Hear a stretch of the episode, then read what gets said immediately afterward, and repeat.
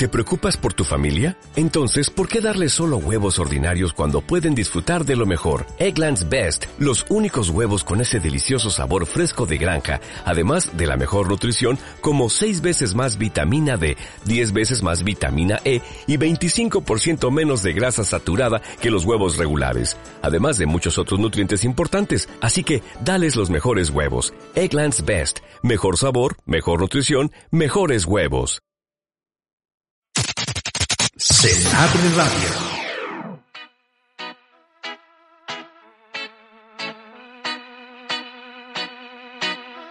Bienvenidos a Library of Life con Osman Diaby. Entra en la librería de los sueños, sueños de gente como tú. Gente como tú. De gente como tú. Gente como nosotras.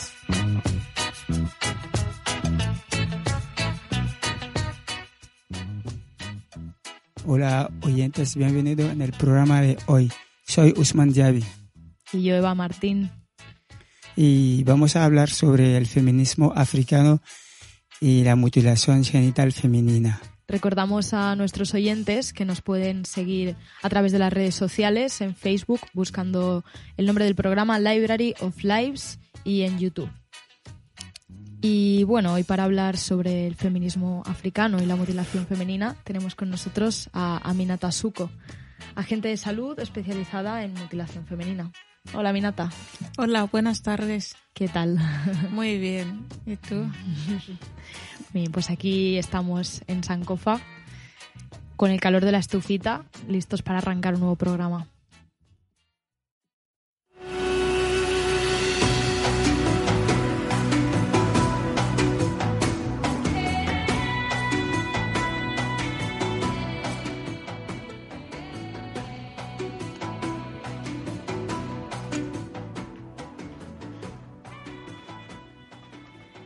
Y bueno, la primera sección de hoy la hemos titulado A la calle y es la primera vez que la hacemos. ¿no, Sí.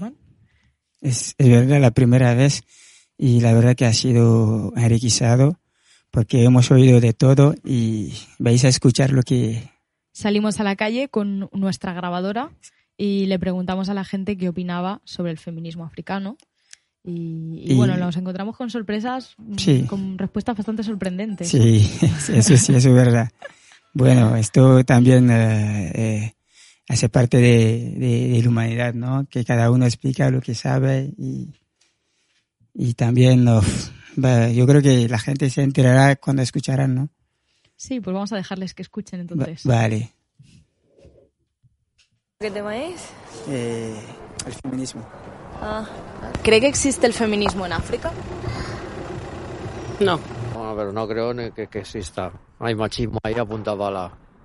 ¿Crees que existe el feminismo en África? Sí, bueno, hay varias escritoras africanas que hablan sobre el tema, como Ngozi o... Bueno, luego está Lucía Bombio, que no es africana, pero bueno, también tiene raíces africanas y también hay un movimiento dentro de España. ¿Del feminismo africano?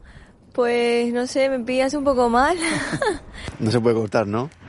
Después de pensarme lo mejor. Movimiento en sí, no, pero estoy convencido de que debe existir. Yo creo que básicamente no se respeta ni en Europa. O sea que en África mm, yo diría que bastante menos. Hay un feminismo hegemónico, blanco, que de hecho normalmente ahora sí que se está intentando introducir esa, el- las distintas eh, nacionalidades dentro del feminismo en las manifestaciones y tal, pero al final es en un cartel, ¿no? Igual que, que se queda ahí pues o una gitana o una africana o tal, que quedan ahí en el cartel o igual en la primera fila los que llevan la pancarta, pero luego eh, al final eh, hay que tener en cuenta las distintas peticiones que tiene cada uno. La, la ablación es una tradición que se hace en algunos países de África, que es una manera de eh, quitarle el placer, digamos, una vez en las relaciones eh, sexuales de las mujeres, en un principio supuestamente para que sean puras y sigan estando con el hombre con el que están. Y no busquen el placer sexual. A mí me gusta ir a misa, yo no sé lo que es. ¿Ablación femenina? Pues no. Igual lo he oído, pero vamos, ahora mismo no sé, no sé ni lo que es. La mutilación genital, ¿no? Sí, bueno, eso yo lo estudié en, la, en el instituto. Es la mutilación de los genitales femeninos. Hay muchos casos de muertes de, de niñas por eso mismo. Una costumbre hay que erradicar.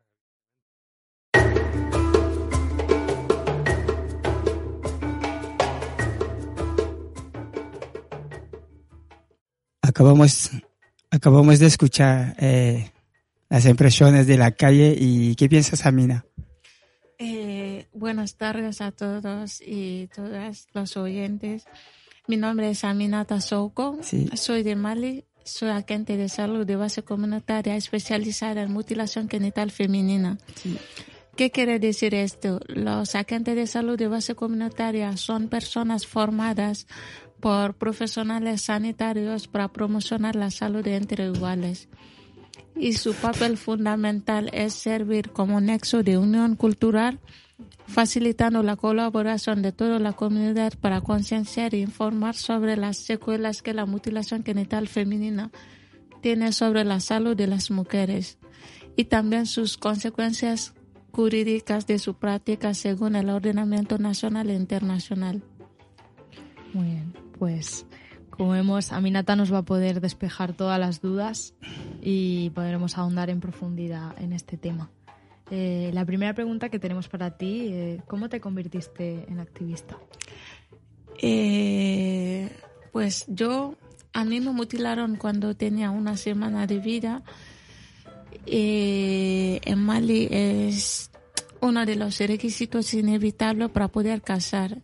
Entonces, para mi pueblo, la mutilación de una mujer es una forma de purificarla y esto suele ser costumbre en muchos países poco pocos avanzados en derechos sociales, especialmente a las mujeres.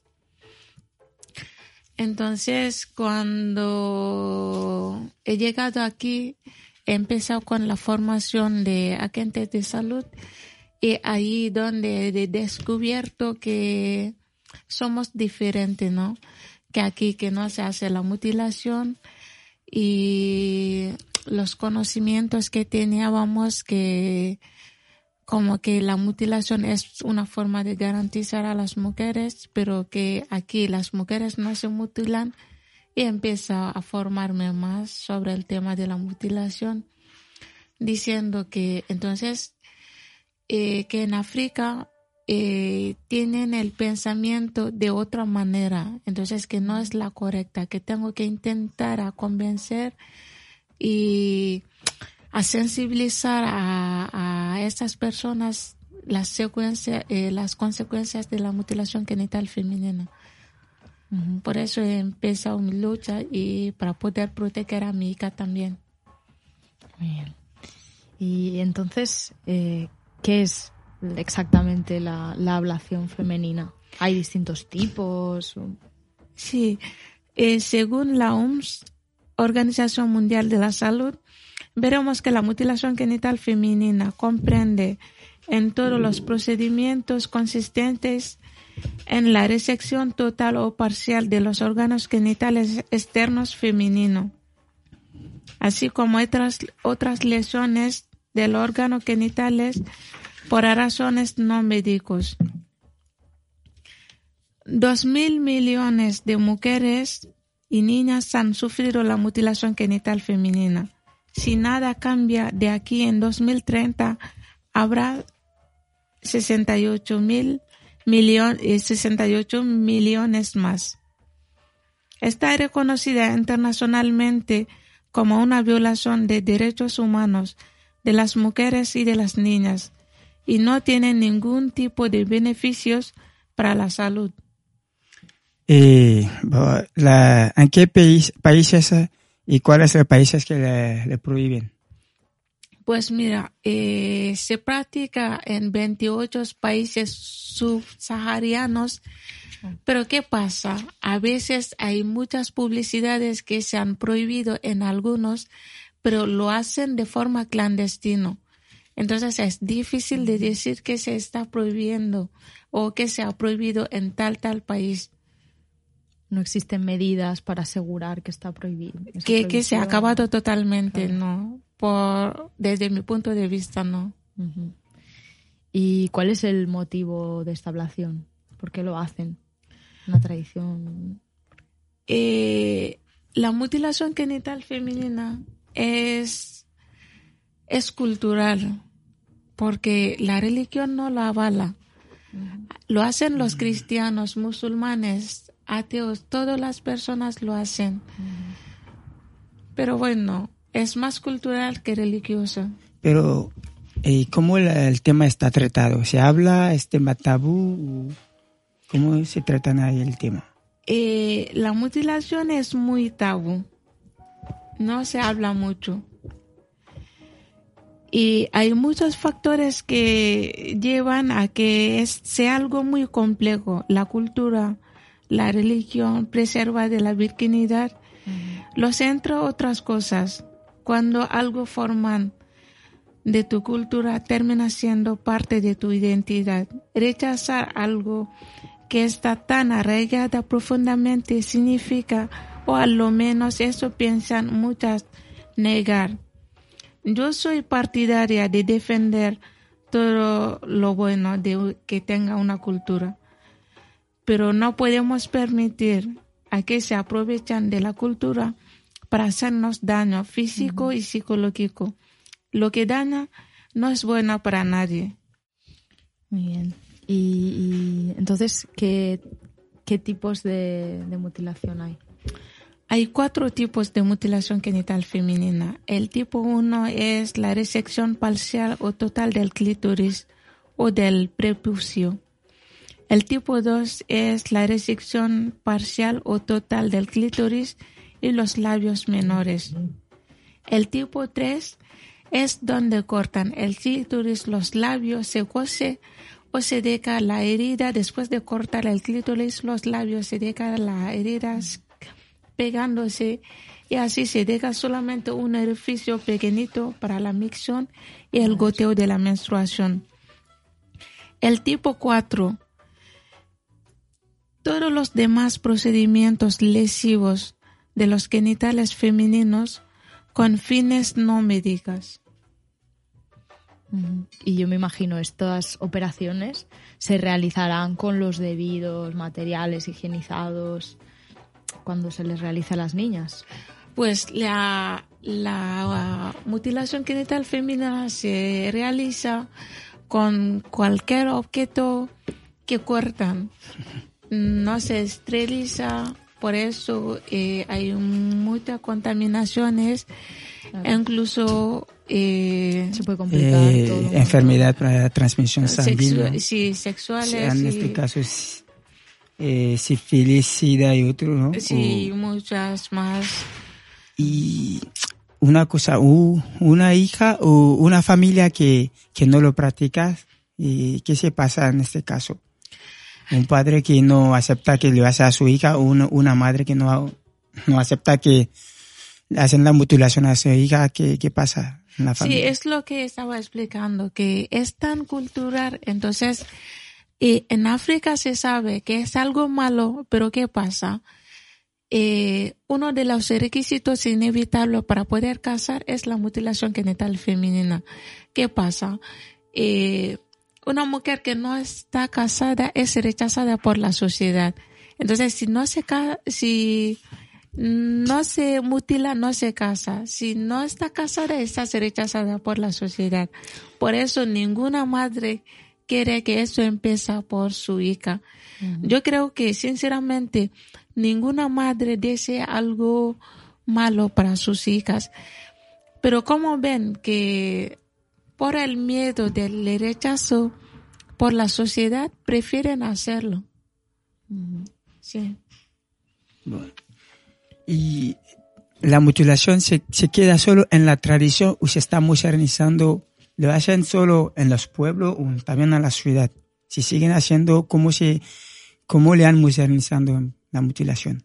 Pues eh, la Porque eh, creo que siguen, ¿no? Sí, la mutilación genital femenina está si sigue practicando, pues ¿qué pasa? Eh, hay gente que han estudiado, eh, eh, sus hijas tienen los estudios universitarios, pero siguen practicando. Y hay otras también que, que están en las aldeas que lo hacen. Entonces es tan cultural que nadie quiere dejarlo pasar. Pero sí que es cierto que hay algunos países donde sí que se ha llegado a prohibir. Sí, se prohíbe por las leyes. Pero ¿qué pasa? Está prohibiendo por las leyes, pero se hacen de forma clandestina. Sí, ¿Y cómo se llega a prohibir eso? Hay todo un movimiento de mujeres o de lucha para que se llegue a prohibir y las instituciones las escuchen. Sí, eh, hay partes que se que han visto tantas daños que lo han prohibido, pero prohibiendo por la ley no significa que no se hacen de forma clandestina. Por ejemplo, en mi país había momentos que decían que estaba prohibiendo por la ley, pero los propios médicos mutilan a sus hijas. Entonces los eh, inspectores de policías y cosas así, eh, los gobernantes mutilan a sus hijas. Entonces, ¿quién denuncia a quién? Tú lo haces, yo lo hago. ¿Quién denuncia a quién? Pero ahí en África, donde sea, hay una lucha especial por, contra la mutilación ahí. Ahí no hay un organismo o un activista como tú ahí que puede luchar contra esto. Eh, mira, hay gente, la gente está luchando, pero ¿qué mm. pasa? Una contra cien es difícil a veces. Sí, esto es verdad. Porque entonces es tan tabú. Lo, eh, por ejemplo, si ven eh, la mutilación, son las mujeres que mutilan a las niñas. Una mujer haciendo daño a otra mujeres. Los hombres son como si fuera que, ah, son cosas de mujeres, nosotros no mm. nos vamos a meter. Pero ¿qué pasa? ¿Por qué los hombres no se casan con una mujer que no está mutilada?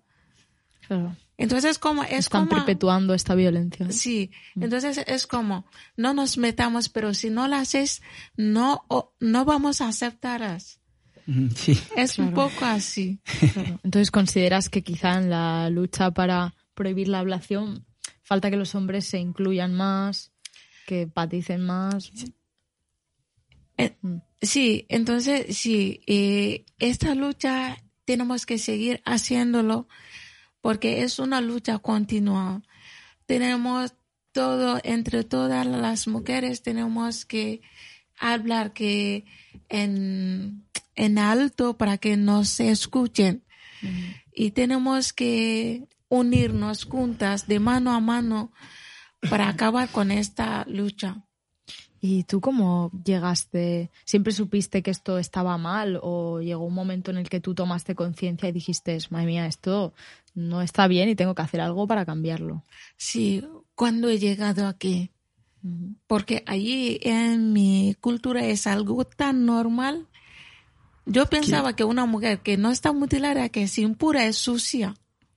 Entonces, el primer día de que he llegado aquí eh, en la consulta ginecológica cuando el ginecólogo me estaba mirando como de forma tan rara y yo le estaba yo estaba pensando pero por qué me mira así entonces qué he hecho de malo pero y al mismo tiempo también estaba pensando por qué este se está metiendo conmigo con mi cultura.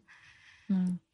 Entonces, poco a poco he ido eh, conociendo más y he dicho, esto no puede quedarse así, tengo que luchar para ayudar a, a, otras mujeres y proteger a mi hija también, para que lo que yo he sufrido, para que ella no pasara lo mismo.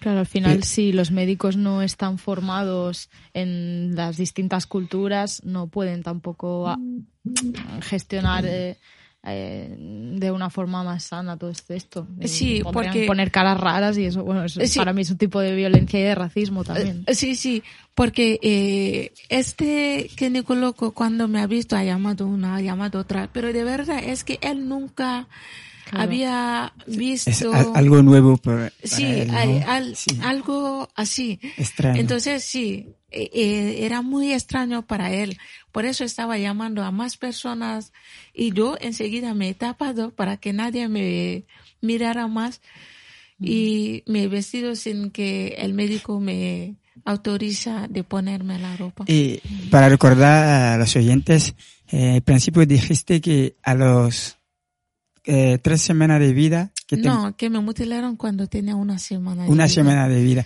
Del Pero hay- tipo 3. El tipo 3 es donde cortan el clítoris, los labios y se cose o se deja la herida pegándose. Y así se dejará solamente un orificio pequeñito para la mixon y el goteo de la menstruación. Vale. A lo que me refiero es que hay casos donde la persona es mayor de edad, que sea 5, 15 o más de esto, que lo practican. Sí, es que eh, lo de la práctica de la mutilación, cada etnia lo practica a su manera. En mi etnia lo practican a una semana de vida porque tienen el pensamiento Que no- que en una semana de vida eh, que el bebé no se entera mucho de- del sí, dolor. del dolor, sí. Entonces, pero hay otra etnia también que dejan unos meses cuando la chica se va a casar, entonces cortan antes de que se casan. Wow. Hay otras también que dejan más o menos 10, 11 años, entonces no hay edad fijo. ¿Y tú, para- tú tienes recuerdos de esto? No, yo eh, sinceramente con una, Una semana, semana de vida no Bueno, me voy a enterar de podría nada. tener Hay una semana sí. Sí, pero hay gente que, que, que han sufrido con 15, Sí, 14, porque sí. 9, 5 Claro, años. y Es un que trauma tienen, psicológico. sí, es trauma psicológico. Está, pero en este, en esta eh, edad que de 15, 9, eh, pasa al quirófano o te lo hacen como si lo hacían en casa, cortarle, eh, o que- ¿cómo Sí, pasa? En, cua- Porque en- en cualquier aldeas, eh, las personas que practican la mutilación son gentes que tienen mucho poder eh, en la comunidad, ¿no? también son- tendrán, Que son ¿no? personas especializadas en Sí, son personas, o- sí, son personas especializadas con que tienen mucho respeto por la cultura No son y la tradición. No, no son médicos. Pero ¿qué pasa? Aquí en España también, en las clínicas eh, privadas se practica la mutilación. ¿Qué? Sí, porque ¿qué pasa? Aquí eh, últimamente hay muchas mujeres que se van en clínicas privadas para por, por la estética de cortar un poco de, de labios, ¿sabes? Entonces, eh, y ah, eh, desde 2014 con los estudios se habían visto que los labios menores y mayores forman parte del órgano sexual femenino.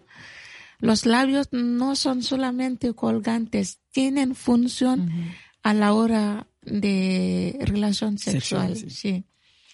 Pero ¿qué pasa? Si se practica, porque hay mucha gente que, que piensan que esta práctica hay que acabar, ¿no? Que hay que acabar con esta práctica. Si se pasa en África eh, diciendo que la mutilación es algo malo, pero ¿qué pasa si se practica aquí en España? Porque la reducción de los labios también es mutilación. ¿Pero eso se practica en mujeres africanas o en todo No, tipo? no, No. no. eh, eh, Las mujeres Es como africanas si- no. Ah, por estética Sí, por estética Ah, aquí, eh, claro. en las mujeres, para las mujeres europeas. Bueno, algo que hemos aprendido. Bueno, al final aquí también en Europa tenemos la presión de la estética, de que bueno, supongo que, que también en África habrá un canon de belleza diferente y también otro tipo de presión. Pero al fin y al cabo sí que es cierto que las mujeres sufrimos violencia en todo el mundo, vaya. Sí, y que sí. no es que no, esta creencia falsa que hay, no, porque como muchos que comentaban en el audio que hemos escuchado antes cuando hemos salido a la calle, mucha gente decía que no, porque en África están mucho peor que aquí, decía uno, mucho peor que en Europa, madre mía. Pues bueno, Por- por el mm, tema la que- verdad es que violencia que hay en todas partes, ¿no? Y son contextos distintos y violencias distintas. Bueno, Sí, yo quiero eh, lanzar una pregunta a todas las mujeres que me escuchan hoy. ¿Hasta cuándo vamos a permitir que se usan la religión para hacernos daño? ¿Hasta cuándo vamos a permitir que se usa eh, la religión para mantener esta desigualdad existente en todas las sociedades? Por asegurar nuestra virginidad, ponemos en riesgo la integridad física de las niñas el derecho del placer de las mujeres y nuestro derecho a exigir justicia cuando hay algún tipo de violencia sexual. Bueno, Muchas gracias por tus eh, palabras, mensaje. Ojalá que se entienda en toda parte del mundo. Y nada, estaremos aquí eh, para, para apo- aportarte para aportarte nuestro grano a, tu lucha. Y, y de, hecho, eh, quería preguntarte sobre quería preguntarte sobre eh, cómo va el feminismo ahí.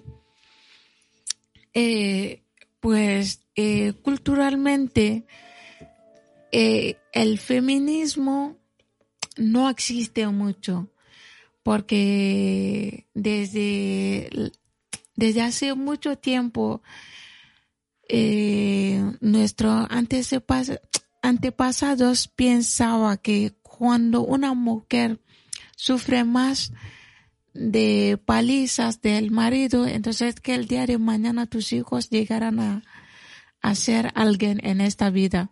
Entonces como que si una mujer no sufre en un matrimonio.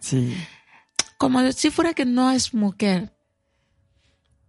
Pero ahora, eh, ahora nosotras en el siglo XXI eh, estamos luchando porque yo, mira mi caso, yo soy la primera mujer de todos mis paisanas aquí en Valencia que he divorciado.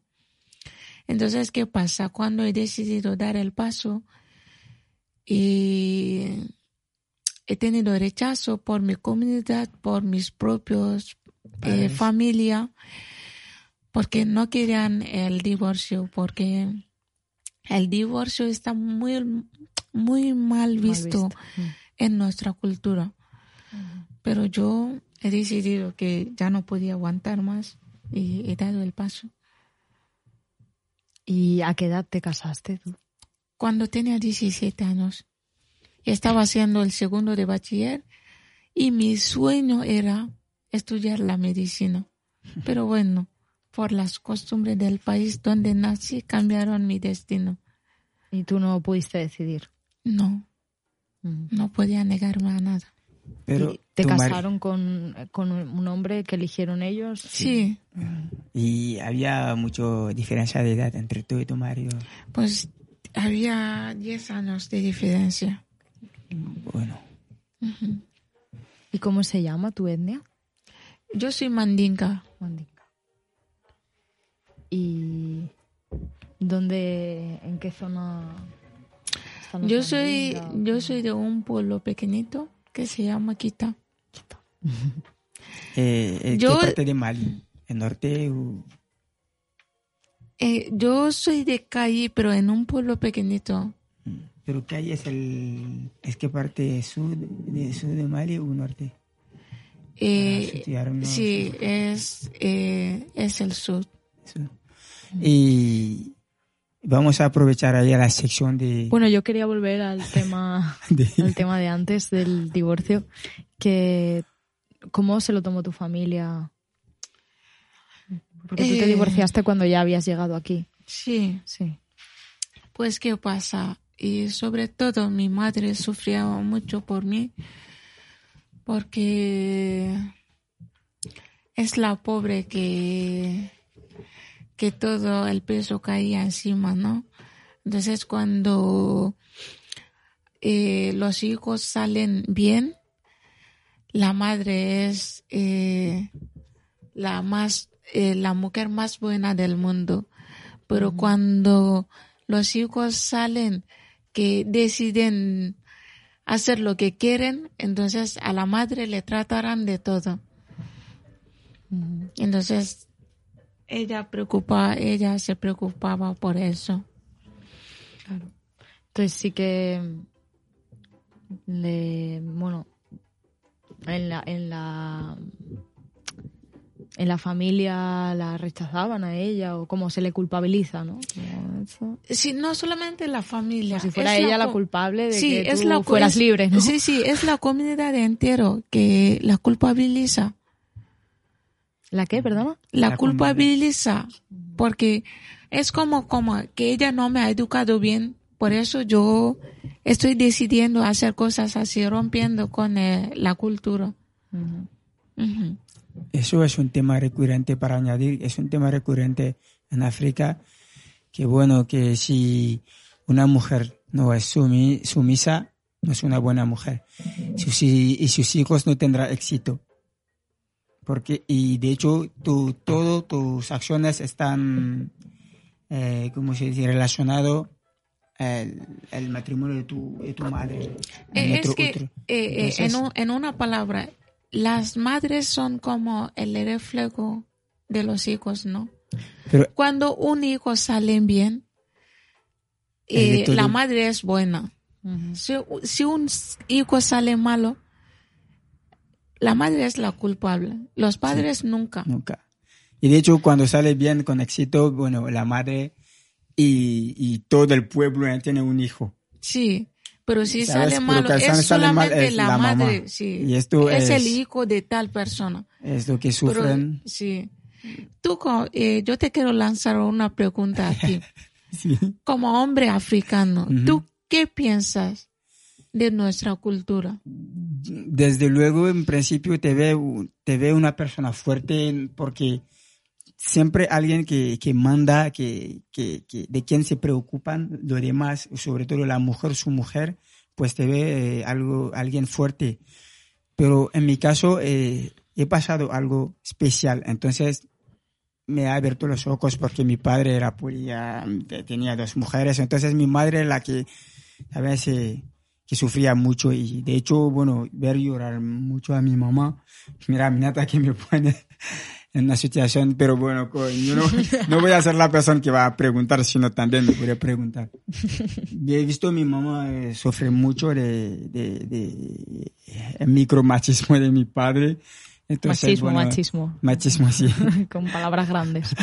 Y bueno, he decidido cambiar mi, mi, mi visión, mi mentalidad sobre este tema. Y la verdad que es muy mala.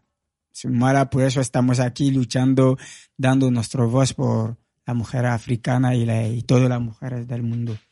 Muchas gracias por tu aportación. Espero que más hombres africanos te escucharán. No todos los africanos son malos, sinceramente. No, sinceramente. Es que- Entonces, es que yo es lo que siempre digo, que yo rechazo cualquier cosa de mi cultura que vulnera los derechos humanos.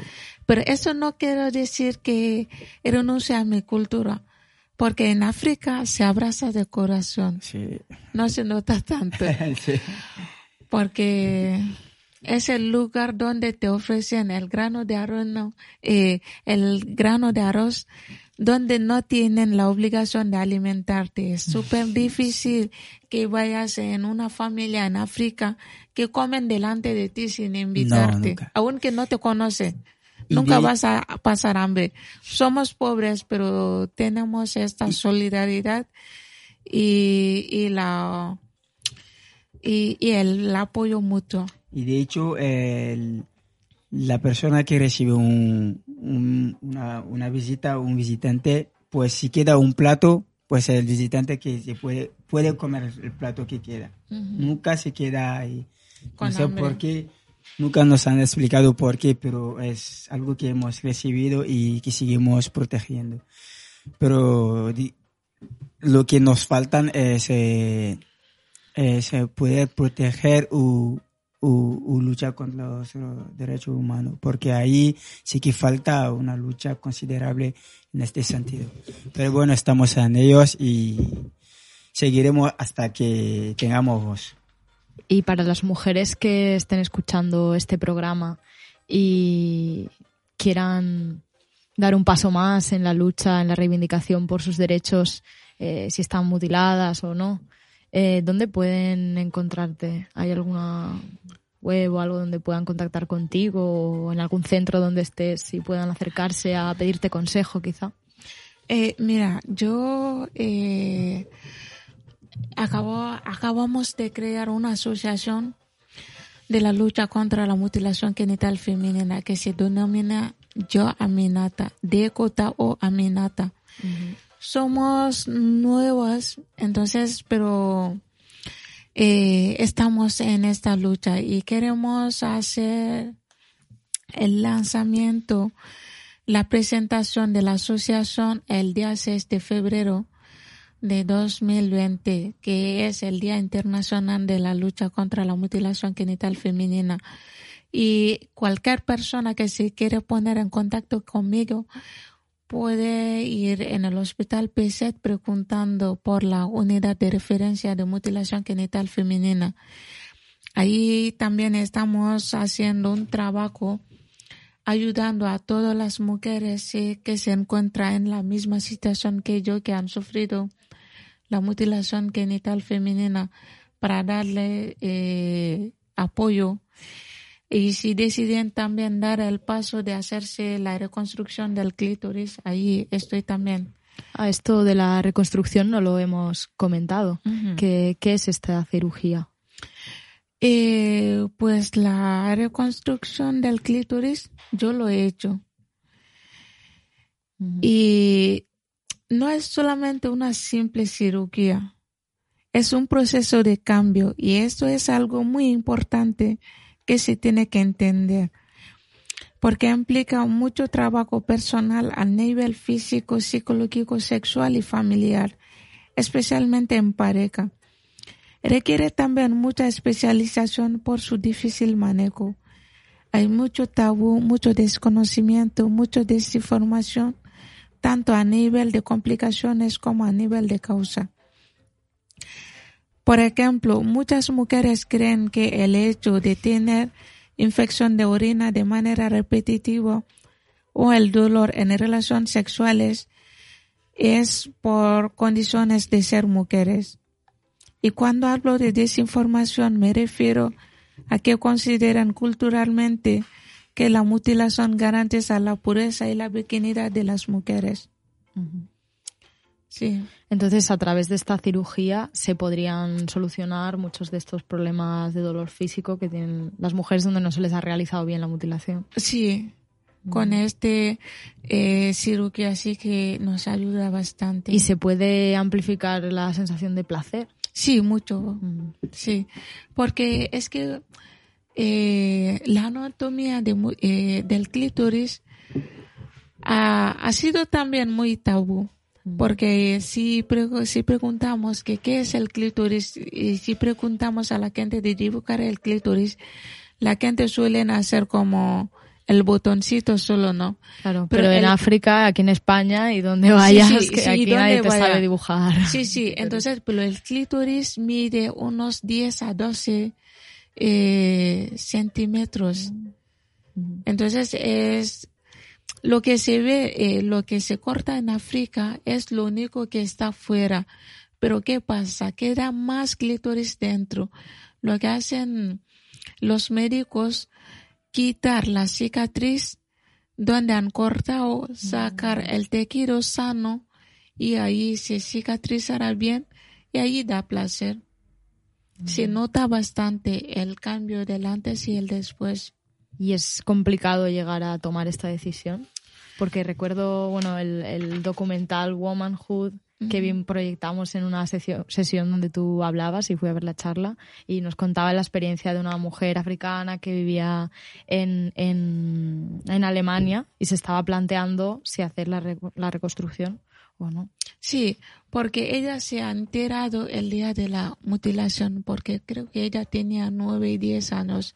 Entonces ella revivía con con este trauma, ¿no? Con el shock este. Pues, ¿qué pasa? Cuando escuchan de la reconstrucción, piensan que van a pasar lo mismo que el día que han cortado. Por eso a, a, muchas le dan mucho miedo. O quizá por la familia también, que podría rechazar. Sí, que para que no sean rechazadas por la familia. Ha, eh, ha habido casos Aquí en Valencia hay chicas que han hecho la reconstrucción del clítoris y cuando charlas con sus familiares diciendo, ¿sabes que en Europa aquí se puede hacer la reconstrucción del clítoris y así las mujeres pueden sentir el placer sexual? Entonces dicen la madre, ¿pero qué? ¿Por qué tienes que hacer esto? Y ahora vas a ser como como una puta, como una cualquiera que va siempre detrás de los hombres. Porque hay creencias aquí, así, que una mujer eh, no mutilada es como... sí, que le gusta a los hombres, todos los hombres que quiere siempre está... Que va siempre corriendo detrás de los hombres. Pero no puedes hablar sobre el último caso que ha recibido porque creo que sigue recibiendo casos de gente que ha venido de fuera y que quieren conocer y enterarse un poco del tema? Eh, ¿De qué? ¿De hacerse la reconstrucción? Sí, ah. que, eh, que han sido mutilados. Mutiladas. Sí, mutiladas, perdón. Y que quieren reconstruirse y, eh, conocer el tema profundamente como lo has hecho tú. Sí, de verdad, hay, hay chicas que que cuando se enteran es como ya quiero hacer la reconstrucción porque han sufrido mucho en matrimonios forzosos y entonces estar mutilada y luego que te obligan a casar es como doble trauma, ¿no? Y cuando llegan aquí y si se enteran enseguida quieren dar el paso. Hay otras también que les cuestan mucho porque tiene mucho miedo de ser rechazada por su comunidad. Y creo que, y estoy seguro cuando, cuando llegan ahí, tú le reciben con todo el cariño que puedes, les ayuda en un buen camino. Sí, sí, es que eh, tenemos que tenemos que ir juntas, de mano a mano, de ayudarnos unos a otras. Entonces, eh, por experiencia personal, todo lo que yo he sufrido, por eso me he convertido en una activista. Entonces yo no quiero que todo lo que he sufrido, no quiero que ninguna mujer más sufra lo mismo. Por eso yo les ofrezco mi apoyo en ayudarlas. Y todas las chicas que he ayudado, ellas también se han unido a mí y están ayudando a otras mujeres. Como decía Angela Davis, lo personal es político. Y tenemos que adueñarnos de nuestros cuerpos y de nuestras sexualidades. Eso es. Así que me parece precioso el trabajo que haces y eres súper valiente. Aminata, gracias por venir hoy a hablar con nosotros. Ya, muchas gracias.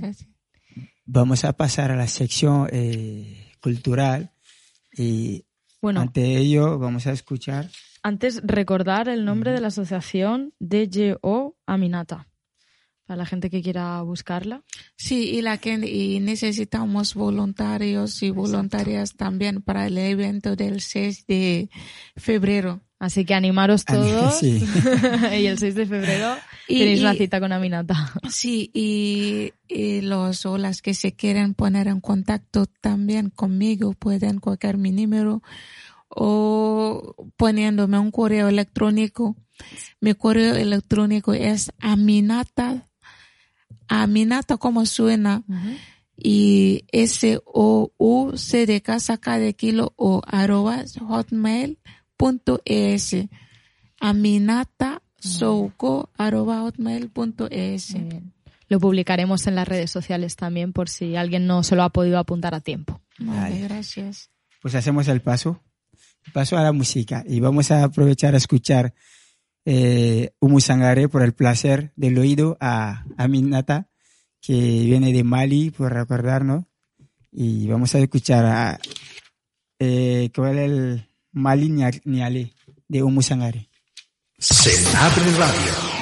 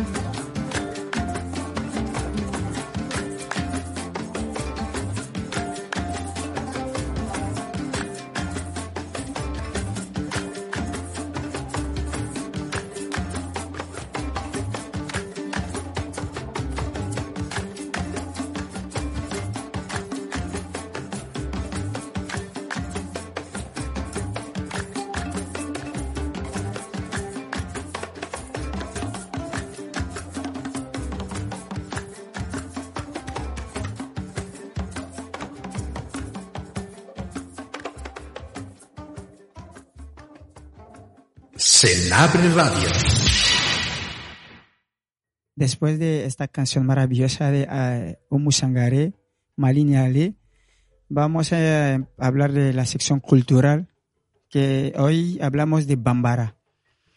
Bambara, idioma llamada Bamanakan para, su, sus locutores, es idioma nacional de Mali, hablado por 10 millones de personas, lo cual 3 millones pertenece a la etnia Bambara.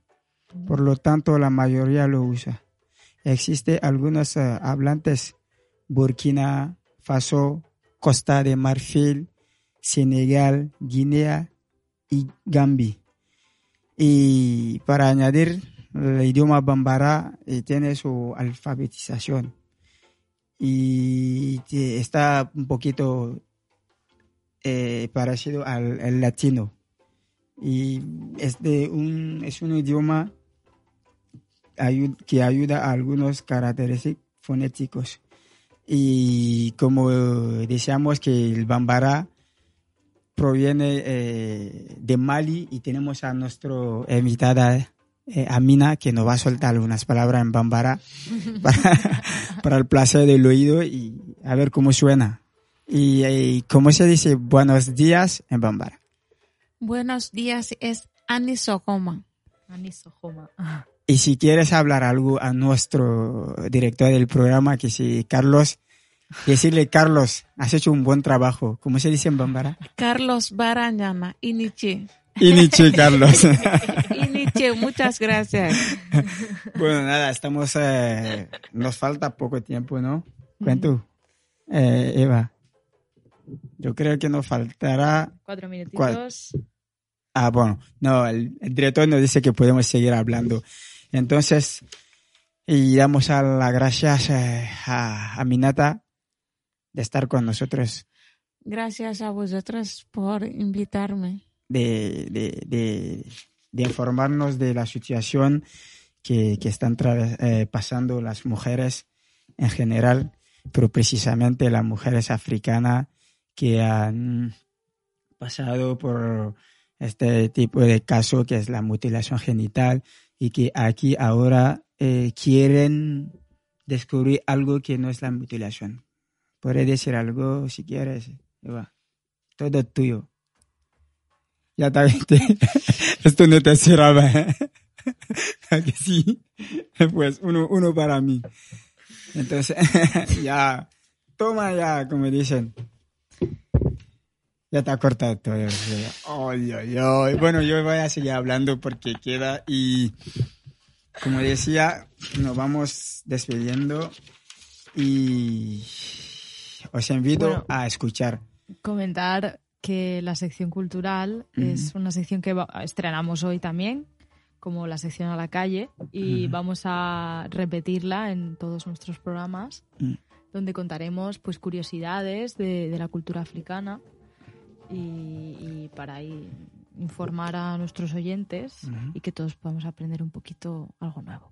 Y última cosa para decir a Minata. Eh, lo que quiero pedir a más personas que se unen a mí para acabar con esta práctica. Porque la mutilación genital femenina es muy tabú. La cosa que no se habla es difícil de acabar con, con esto.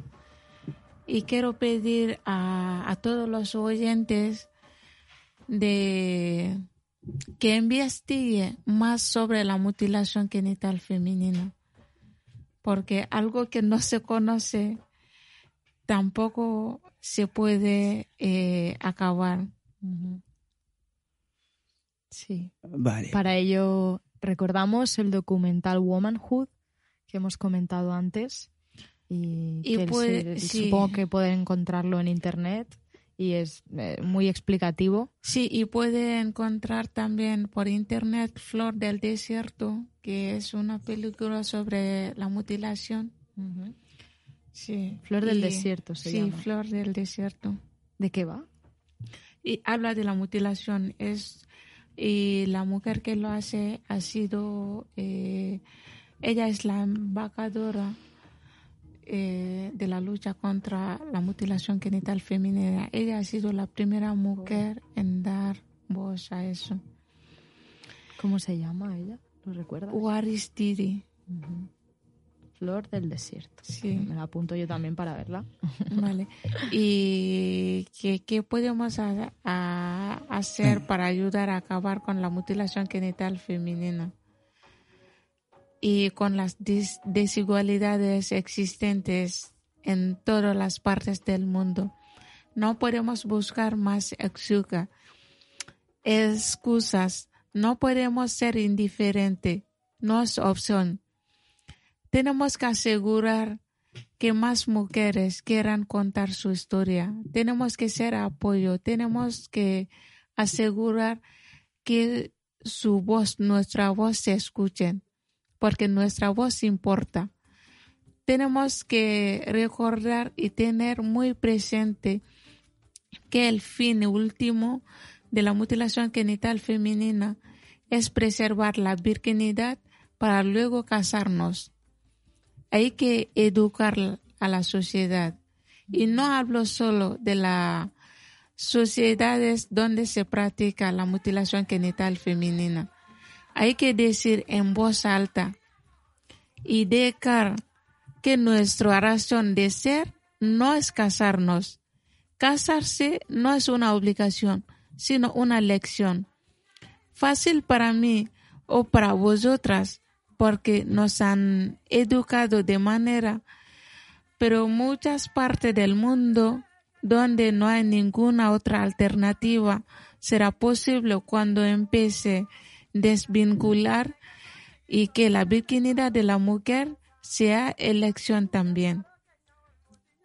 Que investiguéis un poco más sobre la mutilación genital femenina, que preguntáis a amigas, o que preguntáis nosotras para saber más. Muchas gracias por vuestro tiempo. Las gracias es a ti. Gracias A por tu valentía. Sí. Y estaremos aquí y siempre ayudarte. Y bueno, vamos cerrando el programa y os damos las gracias y a la próxima programa.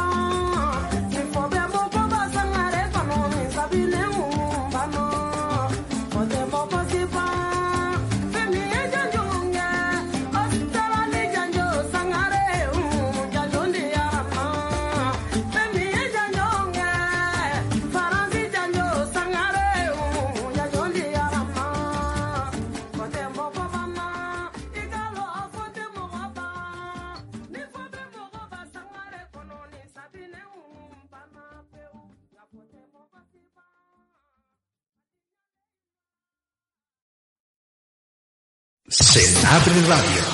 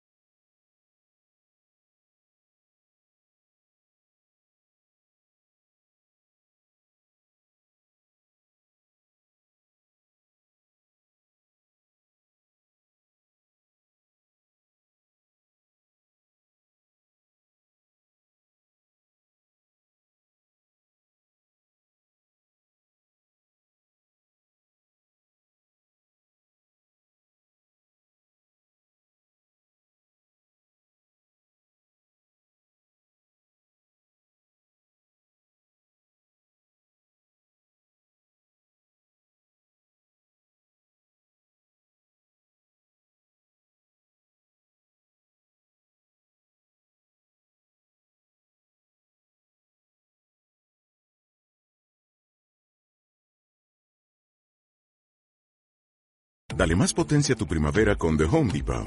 Obtén una potencia similar a la de la gasolina para podar, recortar y soplar con el sistema OnePlus de 18 voltios de Ryobi desde solo 89 dólares. Potencia para podar un tercio de un acre con una carga. Potencia para recortar el césped que dura hasta dos horas. Y fuerza de soplado de 110 millas por hora.